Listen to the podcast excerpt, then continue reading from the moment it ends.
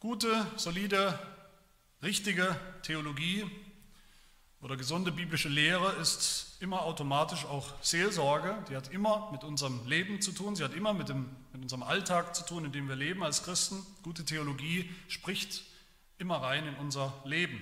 Sie korrigiert uns, sie ermahnt uns, da wo wir falsch leben, falsch abgebogen sind und sie ist sehr wohltuend, gute Theologie, weil sie uns immer wieder zurückführt auf den rechten Weg.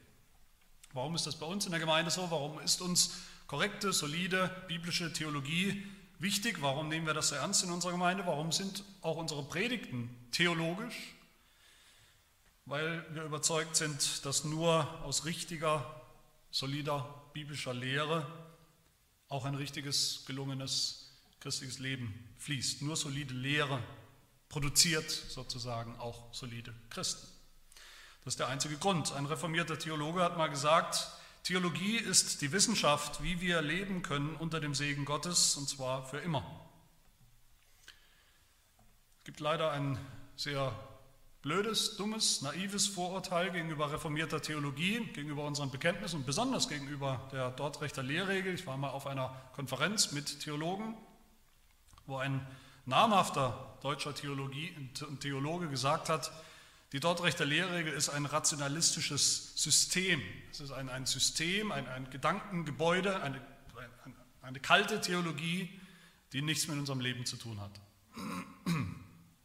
Sowas kann nur überhaupt nur jemand sagen, der die Lehrregel ganz sicher noch nie gelesen hat. Wenn man die Lehrregel liest, dann kommt man höchstens zwei Sätze weit, wahrscheinlich nicht mal, um zu merken, da geht es um Seelsorge. Es geht um Seelsorge, es geht um echte Fragen und echte Nöte von Christen, von Christen von heute auch. Nicht nur damals irgendwann. Und die Lehrregel ist ein Meister darin, immer wieder ein Meister darin, auf unsere echten seelsorglichen Fragen und Nöte auch solide, biblische, tragfähige Antworten zu geben. Vielleicht nicht die psychologischen Plattitüden, die wir heute oft unter Seelsorge verstehen, die heute als Seelsorge durchgehen, sicher nicht, aber dafür Dinge, an denen wir uns wirklich festhalten können, jeden Tag, durch die wir festen Boden unter die Füße bekommen als Christen in dieser Welt. Deshalb kann ich euch als Pastor auch nur immer wieder von Herzen anempfehlen, die Lehrregel zu lesen, jeden Tag oder wenigstens jede Woche einen Abschnitt zu lesen, in jedem Jahr mindestens einmal oder mehrfach durchzulesen, bis es euch wirklich in, vertraut ist und in Fleisch und Blut übergeht, ins Herz geht, ins Herz rutscht. Wir sind hier im fünften Punkt der Lehrregel, wie gesagt, unter der Überschrift das Beharren der Gläubigen, also die Frage, die, die wirklich gläubig sind, die wirklich gläubig geworden sind, können die wissen, können wir wissen, dürfen wir wissen, dass wir auch gläubig bleiben bis zum Schluss. Egal was kommt in unserem Leben, dürfen wir wissen, dass wir dabei bleiben beim Glauben bis zum Schluss. Und die Lehrregel sagt dazu ganz eindeutig Ja, weil die Bibel dazu ganz eindeutig Ja sagt. Aber dann erinnert uns die Lehrregel an ein Problem, nämlich das Problem der Sünde. Nicht ganz allgemein, nicht das allgemeine Problem der Sünde in der Welt sozusagen, sondern unser Problem der Sünde. Dass wir, die Gläubigen, echte Gläubige, immer noch sündigen. Und dass wir sogar unser ganzes Leben lang noch sündigen werden. Hoffentlich nicht immer gleich, aber immer noch.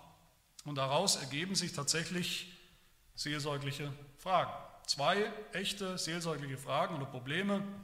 Menschen gehen, also Christen gehen unterschiedlich um mit der Tatsache oder mit dem Problem der Sünde in ihrem Leben.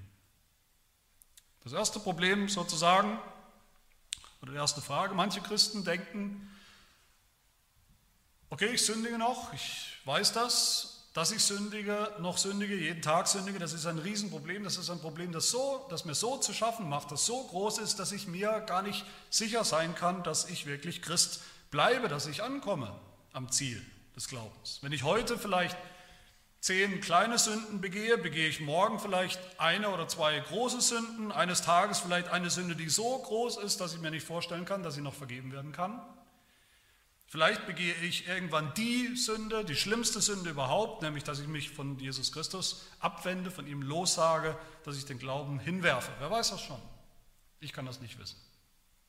Solche Christen, die so denken, und da gibt es genügend, die sind natürlich entmutigt von jeder einzelnen Sünde, die sie noch tun, so entmutigt, dass sie keine Hoffnung sehen, dass es anders werden könnte jemals, so entmutigt, dass sie keine Gewissheit kennen, keine Zuversicht als Christen anzukommen, dabei zu bleiben.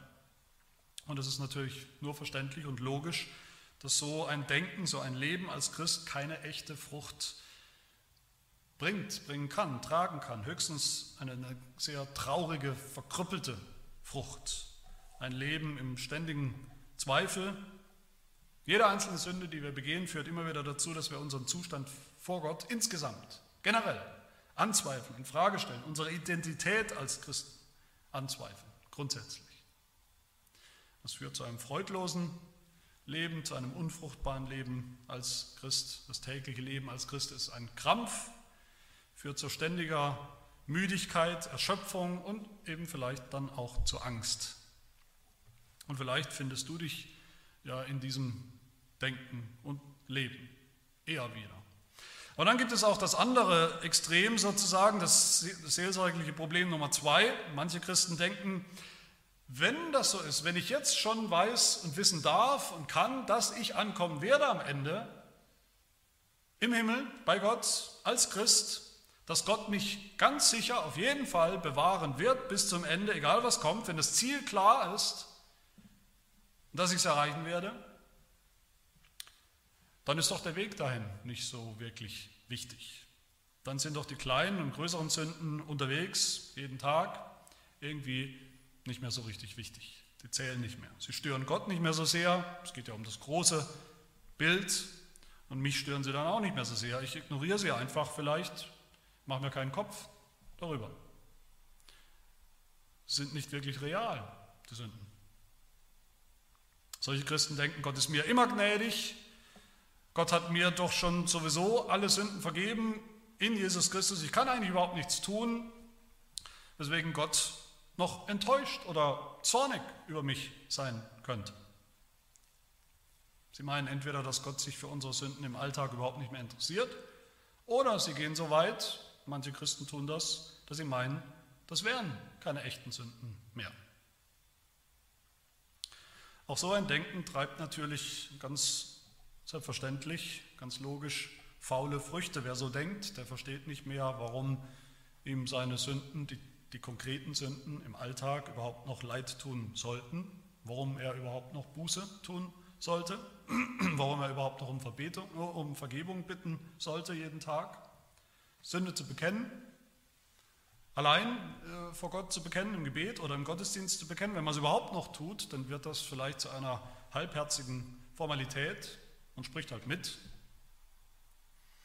diese Leute verstehen Vergebung so, dass Gott uns sozusagen einen Blankoscheck gegeben hat. Wir kennen das heute ja fast nicht mehr, ein Blankoscheck, den Gedanken, aber ich denke, ihr wisst, was gemeint ist. Ein Scheck, auf dem sozusagen sowieso schon alle unsere Sünden draufstehen, auf dem wir sowieso schon Vergebung haben für alle Sünden. Schwarz auf weiß steht es schon drauf. Und weil wir das jetzt schon haben, wir haben es schon in der Hand, deshalb brauchen wir ja gar nicht mehr um Vergebung zu bitten.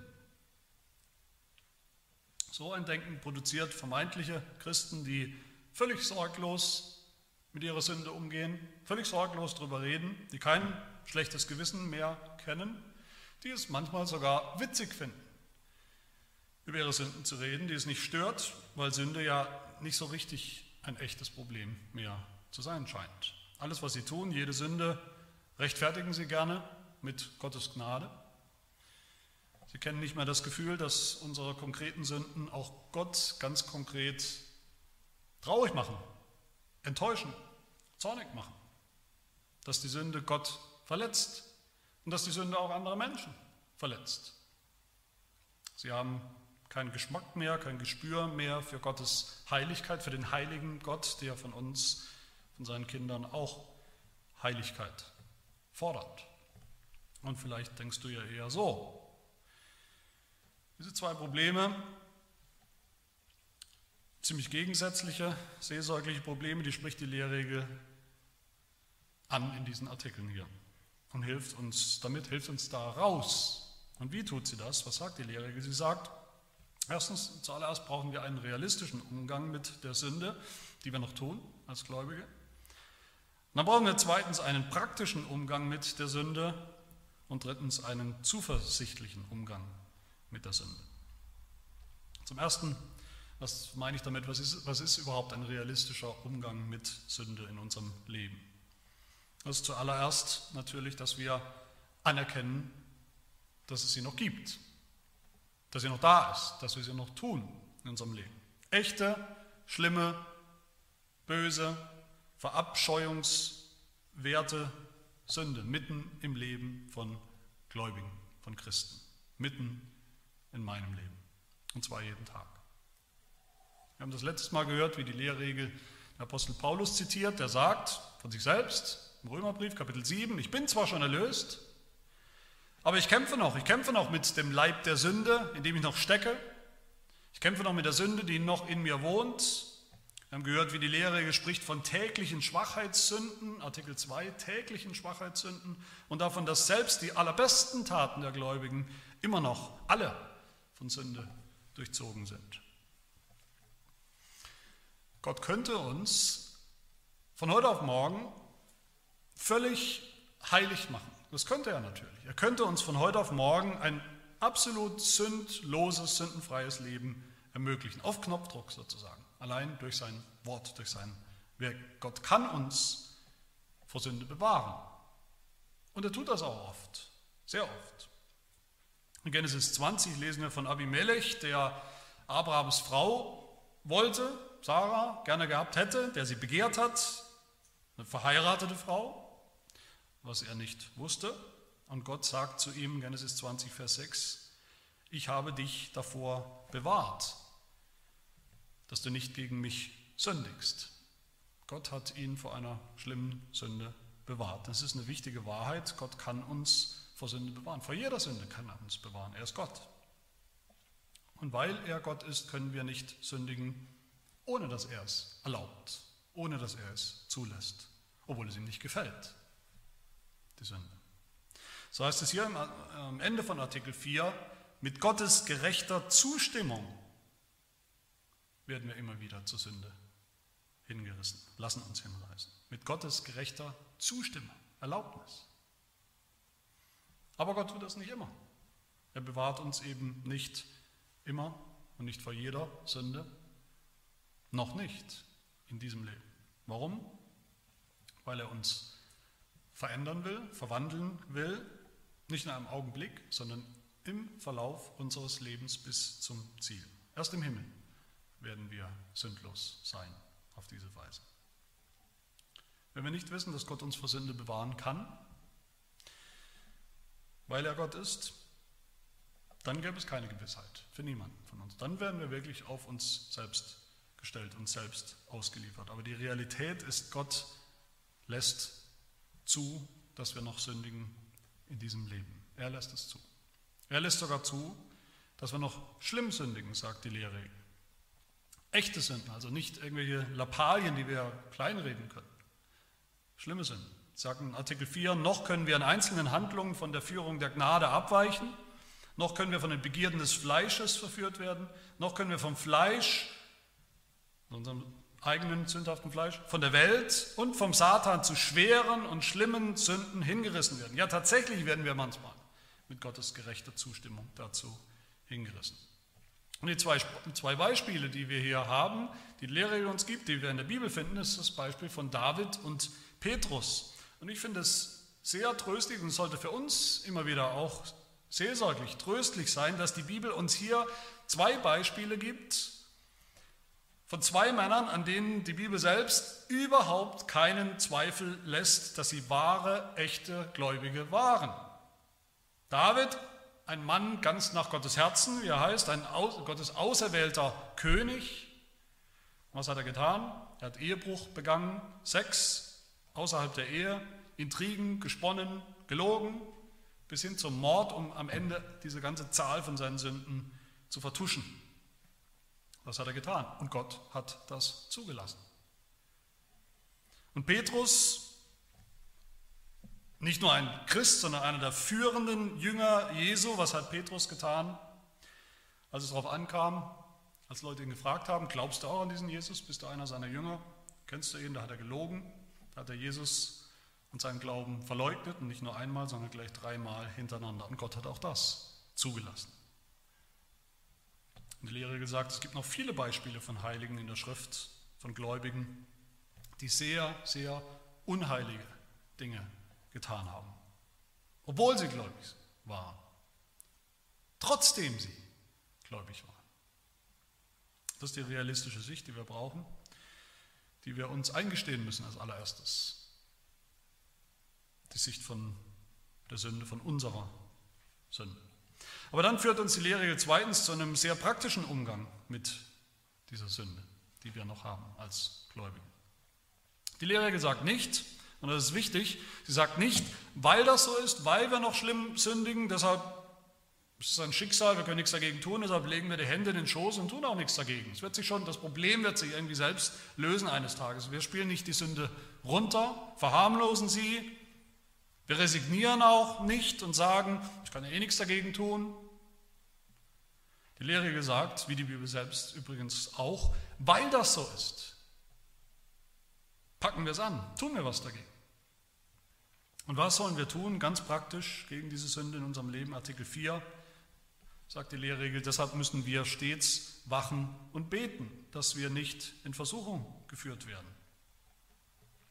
Jesus selbst ist der einzige Mensch der Bibel, der ohne Sünde gelebt hat, aber selbst Jesus hatte es nötig, hat es für notwendig empfunden, ständig wachsam zu sein. Er musste wachsam sein und er musste beten, dass er nicht in Versuchung kommt, dass er nicht in die Versuchung kommt, zu sündigen.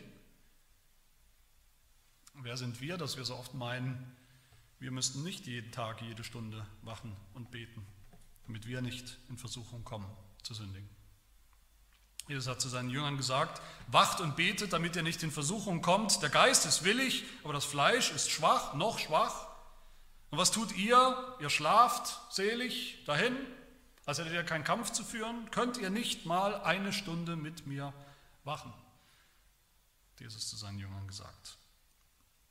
Wer eine realistische äh, Sicht hat von seiner eigenen Sünde, von seinem Hang zur Sünde, der wacht der ist wach, nüchtern, der ist aufmerksam, der geht mit, mit offenen Augen durch diese Welt, realistisch, der kennt die Gefahr.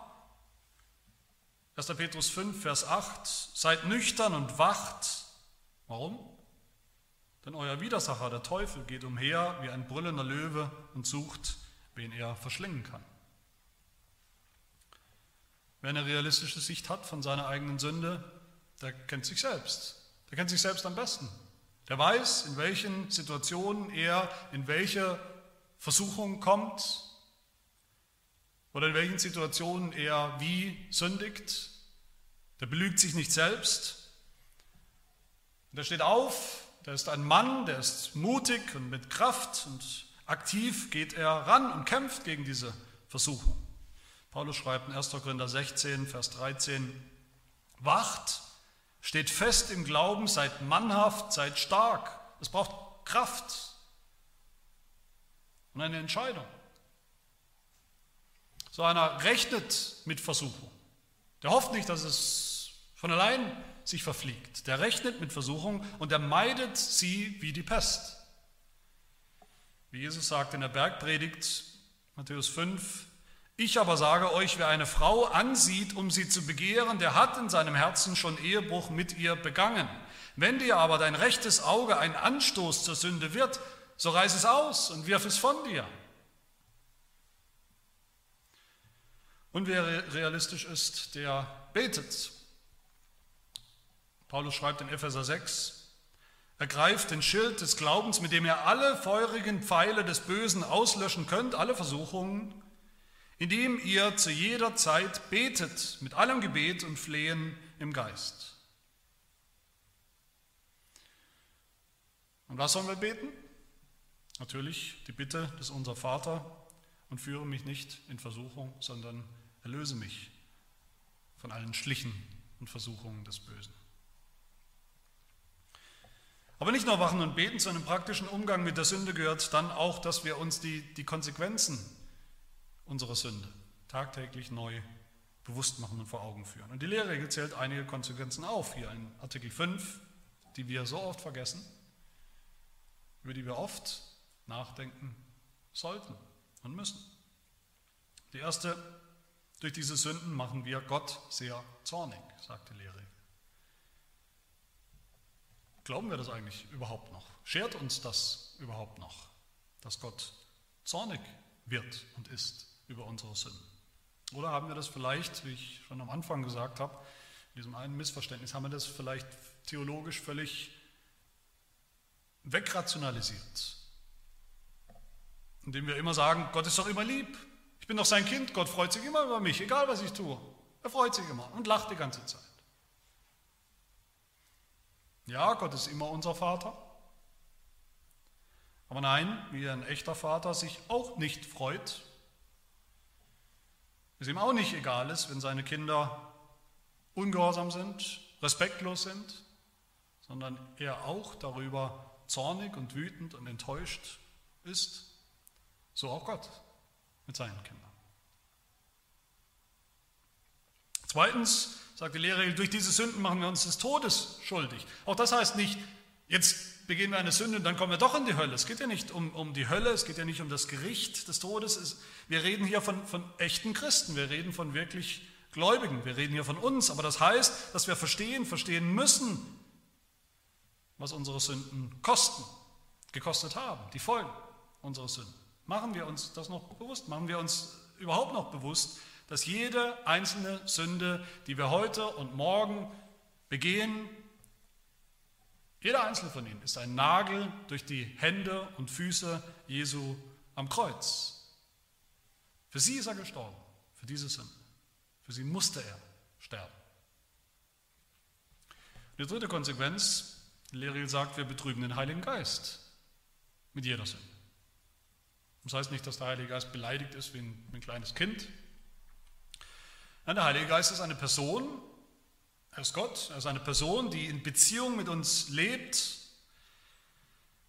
Er ist in uns, er will uns leiten, führen, er will uns anstacheln zu einem Leben, das Gott gefällt. Und jedes Mal, wo wir sündigen, ist er betroffen, ist er nicht einverstanden, ist er entsetzt darüber, weil wir versuchen, ihn, sein Wirken in uns auszubremsen.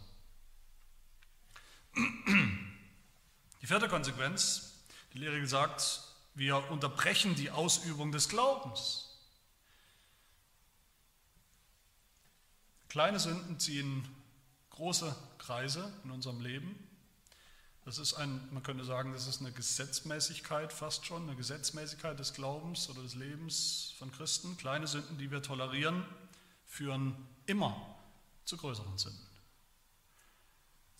Dass wir nicht mehr beten, dass wir nicht mehr die Bibel lesen, Gottes Wort lesen, dass wir den Gottesdienst anfangen zu meiden, zu verpassen, dass wir meinen, wir brauchen die Predigt nicht mehr so dringend, die Sakramente. Und irgendwann zweifeln wir alles an. Irgendwann ist alles unwichtig. Irgendwann zweifeln wir sogar den Glauben selbst an. Die fünfte Konsequenz, wenn wir so vor uns hin sündigen, die Lehre gesagt, wir verletzen unser Gewissen schwer. Johannes Calvin, der Reformator, hat mal gesagt, der, der größte Segen, den wir als Christen, als Gläubige haben können und haben, ist ein reines Gewissen zu haben vor Gott. Das kennt eigentlich jedes Kind, das kennt eigentlich auch jeder Erwachsene. Sünde belastet uns, wenn wir sie tun. Wir können sie noch so kleinreden und sagen, es ist alles nicht so schlimm. Sünde belastet uns, wenn wir ehrlich sind. Sie belastet unser Gewissen und wenn wir sie zugeben, wenn wir sie bekennen, dann ist das eine Erleichterung, eine Wohltat. Wenn nicht, dann bleibt eben diese Last, diese dunkle Wolke über unserem Leben. Und wenn wir mal darunter sind, unter dieser dunklen Wolke, dann fällt es uns auch umso leichter, die nächste Sünde zu begehen. Und die sechste Konsequenz, die die Lehre hier nennt, Sie oder wir, die Gläubigen, verlieren sogar manchmal für eine Zeit das Bewusstsein der Gnade. Das Bewusstsein, also nicht die Gnade selbst, aus der fallen wir, wie gesagt, nicht raus. Gott kündigt uns nicht die Gnade auf, wenn wir sündigen. Aber wenn wir leichtfertig sündigen, immer wieder und immer wieder, dann kommt der Punkt, von dem ich am Anfang gesprochen habe, dass wir anfangen zu zweifeln, ob Gott überhaupt noch bereit ist, mir zu vergeben.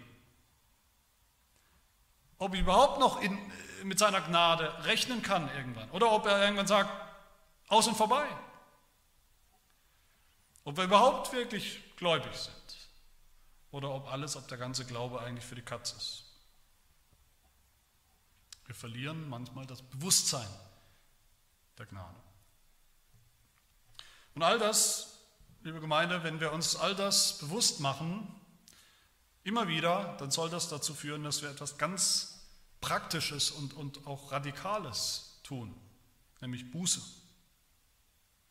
Am Ende von Artikel 5.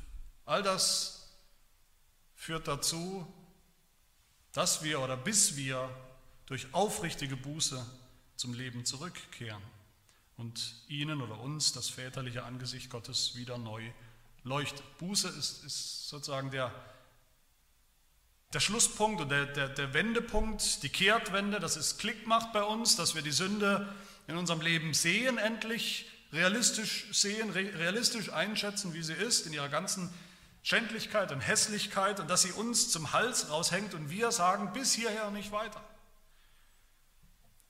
Da mache ich nicht mehr mit.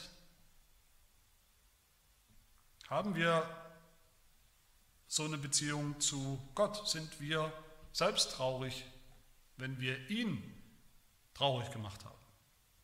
Sind wir selbst fröhlich, wenn er sich wieder über uns freut und wir wissen, dass sein Angesicht wieder strahlt und neu leuchtet? Oder sind wir so stumpf geworden durch Sünde über Sünde über Sünde, die wir nicht bekennen, die wir tolerieren, dass uns das mittlerweile egal ist?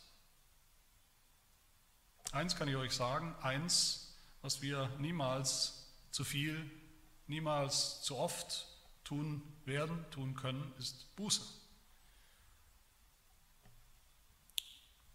Wir haben einen, praktisch, einen realistischen Blick auf unsere Sünde gewagt. Wir wissen praktisch, was wir tun sollen. Und wir schließen mit einem letzten Gedanken, nämlich einem zuversichtlichen Blick oder, oder Umgang mit unserer Sünde. Kein Mensch, kein Christ, keiner von uns wird auch nur eine einzige Sünde weniger tun, weil er realistisch ist, weil er die schlimmen Konsequenzen sieht. Das ist wichtig, dass wir das tun, aber Veränderung passiert nur durch das Evangelium. Und das gibt uns Zuversicht. Zuversicht und Hoffnung, trotz der Sünden, trotz der schlimmen Sünden sogar noch in unserem Leben, Zuversicht auch im Frust über die eigene tägliche Sünde, Zuversicht mitten im Kampf gegen die Sünde, den wir manchmal gewinnen, aber oft auch verlieren. Und was ist das Evangelium? Wir haben gehört, Gott lässt die Sünde zu, noch in unserem Leben. Er lässt eine ganze Menge zu, noch, um uns zu verändern, um uns in die Schule zu nehmen, um uns zu erziehen. Aber eines lässt er nicht zu. Eines lässt er ganz sicher nicht zu, sagt die Lehrregel, nämlich dass wir unterwegs verloren gehen, dass wir das Ziel verfehlen, dass wir nicht ankommen, dass wir den Glauben verlieren. Und was lässt Gott nicht zu? Das finden wir in Artikel 6. Das erste, Gott nimmt nach seinem unveränderlichen Ratschluss der Erwählung den Heiligen Geist, auch bei traurigen Sündenfällen, nicht ganz von den Sein. Niemals ganz von den Sein. Die erwählten, wahre Christen, Gläubige haben den Heiligen Geist. Wer den Heiligen Geist einmal hat, dem nimmt Gott ihn nicht mehr weg. Nie mehr. Psalm 51, ein Psalm von David, geschrieben von David, da heißt es in der Überschrift des Psalms, geschrieben von David, nachdem er zu Bathseba eingegangen war, das heißt, nachdem er Ehebruch begangen hatte, nachdem er ihren Ehemann ermordet hatte, da betet David genau das. Er betet, verwirf mich nicht von deinem Angesicht und nimm deinen Heiligen Geist nicht von mir. Und warum kann David, dieser schlimme Sünder David, warum kann er das so beten? Weil er wusste, dass das stimmt. Dass Gott das nicht tun wird, den Heiligen Geist den Gläubigen wieder wegnehmen. Das Zweite, was Gott nicht zulässt, Gott lässt uns, sagt die Lehrregel, nicht so tief fallen, dass wir die Gnade der Kindschaft verlieren. Ich kann das sagen, wie es ist. Als Vater war ich manchmal zornig über meine Kinder, wenn sie gesündigt haben. Manchmal sehr zornig. Aber habe ich deshalb jemals gesagt zu ihnen, weil du das getan hast, bist du nicht mehr mein Kind? Nein, habe ich nicht getan. Was habe ich gesagt zu ihnen? Die Sünde ist schlimm, die du getan hast, aber nichts, was du tun kannst, was du tun wirst, wird jemals etwas daran ändern, dass, dass ich dein Vater bin und dass du mein Kind bist. Ja, Gott ist zornig, wie wir gehört haben, wenn wir sündigen, aber keine Sünde, die wir als seine Kinder tun, wird ihn jemals dazu führen, dass er uns aus seiner Familie rauswirft. Dass er nicht mehr unser Vater ist. Gott ist zornig, aber als unser Vater. Er wird nicht zulassen, dass wir ihn als Vater verwerfen, zurückweisen. Das wird er nicht zulassen. Das Dritte, Gott wird nicht zulassen, dass wir den Zustand der Rechtfertigung verlieren, sagt die Lehrregel. Rechtfertigung heißt, Gott hat einmal gesprochen. Er hat einmal gesprochen, als Richter gesprochen, ein Machtwort, einen Freispruch durch Jesus Christus, der uns gilt, die wir glauben. Für diesen Freispruch gibt es keine, keine Berufungsfrist oder Möglichkeit, der wird nicht zurückgenommen, der ist nicht zeitlich begrenzt, der ist nicht an irgendeine Bedingung geknüpft, dass wir jetzt so und so leben und nur so und so oft sündigen dürfen, sonst wird er zurückgenommen. Wir sind schon gerechtfertigt und wir bleiben es auch für immer. Das vierte, Gott lässt nicht zu, dass wir, die Gläubigen, eine Todsünde begehen, sagt die Lehrregel, oder die Sünde gegen den Heiligen Geist begehen. Also man könnte sagen, die eine Sünde oder irgendeine Sünde begehen, für die es keine Vergebung mehr gibt. Die ultimative Sünde, mit der einer, der gläubig war, diesem Glauben abschwört und abfällt. Das lässt Gott niemals zu. Ja, die Lehre sagt sogar, Gott lässt nicht zu, dass wir seine Kinder ganz von ihm verlassen am Ende ins ewige Verderben stürzen. All das lässt Gott nicht zu, sondern was tut er? Zwei Dinge, mit denen schließe ich aus Artikel 7, die zwei Dinge, die Gott tut. Das erste, erstens bewahrt er bei den Erwählten selbst in solchen Sündenfällen also in schlimmen Sündenfällen, seinen unsterblichen Samen, aus dem sie wiedergeboren wurden, sodass er nicht verloren geht oder weggeworfen wird. Ein Baby, das einmal geboren ist, das das Licht der Welt erblickt hat, das den ersten Schrei äh, hat fahren lassen, losgelassen, so ein neues Kind kann nicht mehr ungeboren gemacht werden. Und ein Gläubiger, der wiedergeboren ist, wiedergeboren wurde, kann nicht geistlich ungeboren gemacht werden. Gott bewahrt uns. Wie es ja schon im allerersten Satz hier von Artikel 4 heißt, Gottes Macht, durch die er die Gläubigen tatsächlich in der Gnade festigt und erhält, ist größer, als dass sie vom Fleisch, von unserer Sünde überwunden werden könnte. Das geht nicht. Gott lässt das nicht zu. Und das Zweite, was Gott tut, er erneuert ganz sicher und wirksam unsere Bußfertigkeit, sagt die Lehre, durch sein Wort und seinen Geist.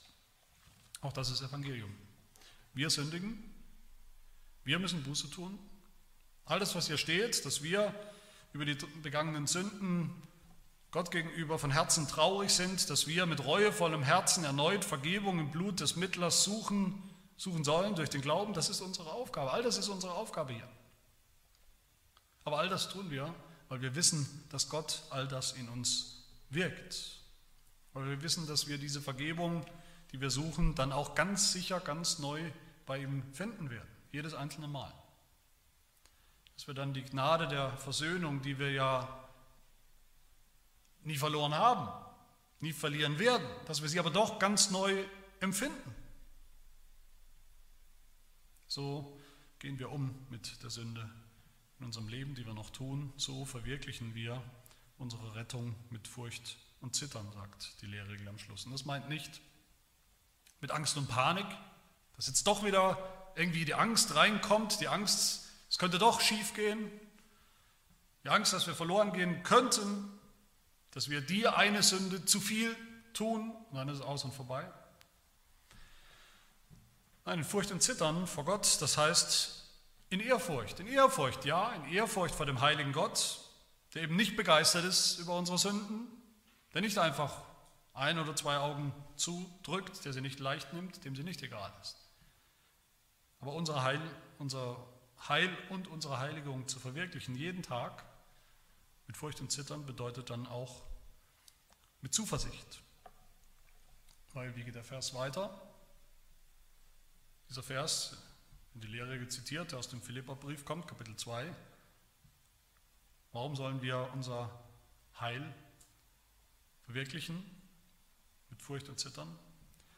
Denn Gott ist es, der in euch sowohl das Wollen als auch das Vollbringen wirkt nach seinem Wohlgefallen.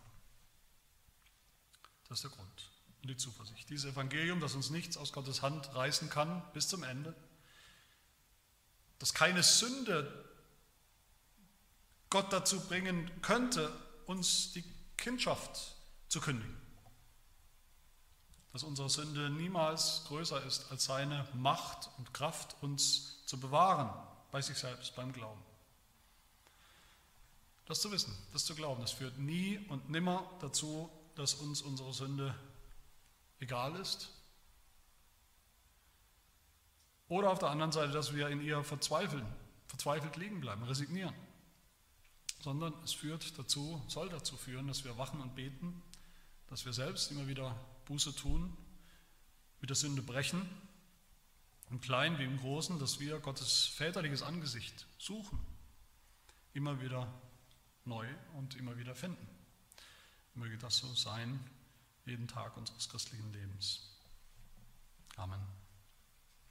Wir beten. Herr, wir danken dir, dass du uns wirklich durch und durch kennst, wie wir sind, mit all unseren Schwachheiten.